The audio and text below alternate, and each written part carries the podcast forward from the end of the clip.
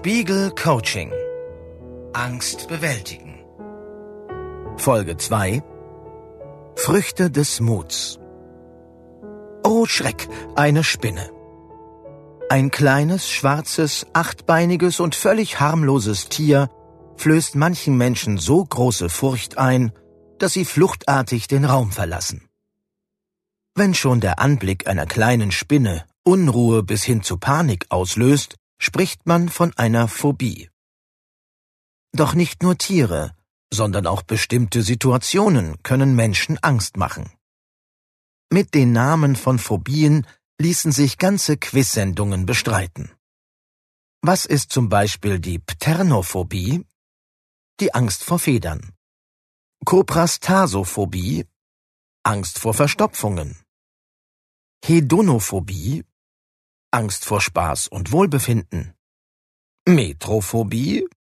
Angst vor Gedichten. Phobophobie. Die Angst davor, Angst zu haben. Sesquipedalophobie.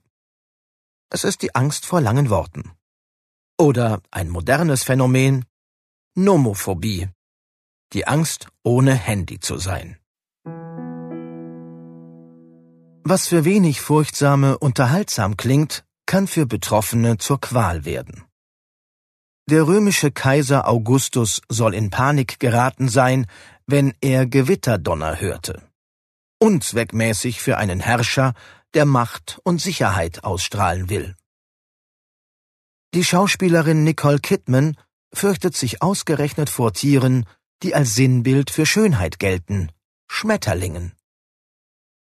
Künstler und Künstlerinnen sind auffällig anfällig für Phobien.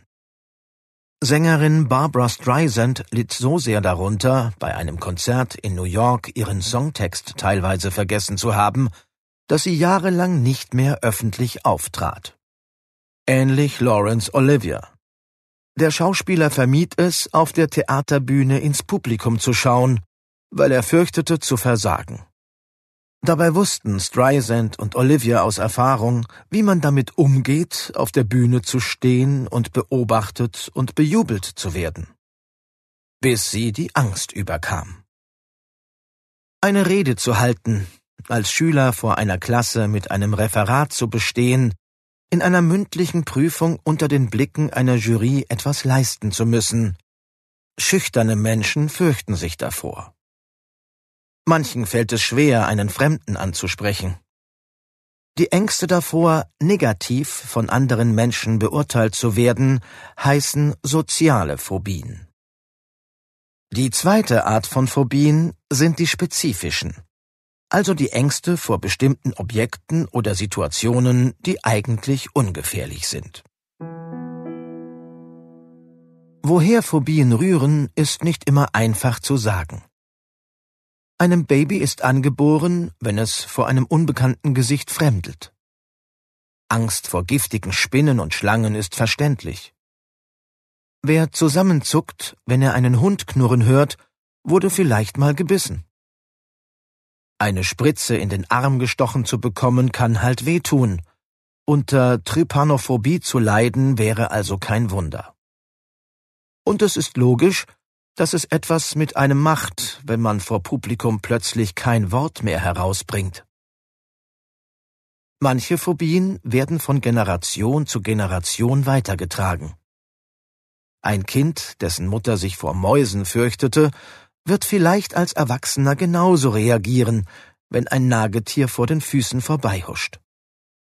Weniger leicht zu erklären ist, warum jemand Angst hat, sich in engen Räumen wie im Fahrstuhl aufzuhalten oder aber weite Plätze zu überqueren.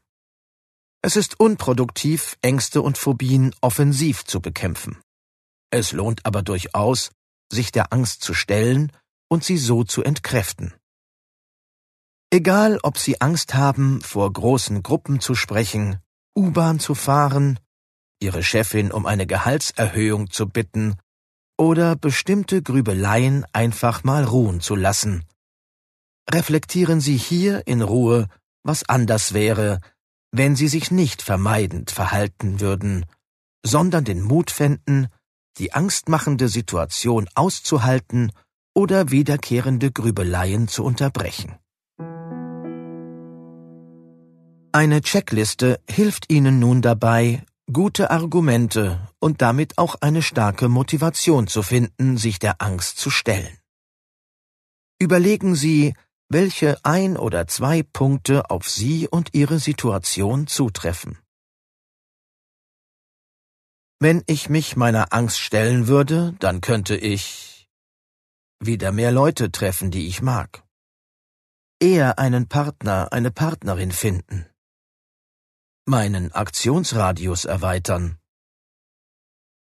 in andere Städte oder Länder reisen, meinen Alltag unbeschwerter genießen, für mich selbst und meine Bedürfnisse und Wünsche einstehen, besser schlafen und gelassener sein, mehr Zeit für mich, meine Hobbys und Interessen haben mehr Geld oder bessere Möglichkeiten haben.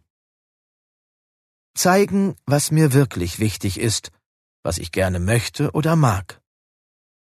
Mich freier und unabhängiger fühlen. Haben Sie ein oder zwei gute Gründe gefunden, sich Ihrer Angst zu stellen bzw. Dinge zu tun, obwohl Sie davor Angst haben? Dann schreiben Sie diese Gründe auf einen Zettel und hängen Sie ihn sichtbar an einem privaten Platz auf. Zum Beispiel am Schreibtisch, in einer Küchenecke, am Nachttisch. Dieser Merkzettel kann Ihnen helfen, die weiteren Schritte zu meistern. Sie wissen dann, wofür Sie es tun. Und was ist der nächste Schritt? Dass Sie sich der Angst in einem Experiment stellen. Wie das funktioniert, erfahren Sie in der nächsten Folge des Coachings. Spiegel Coaching. Angst bewältigen.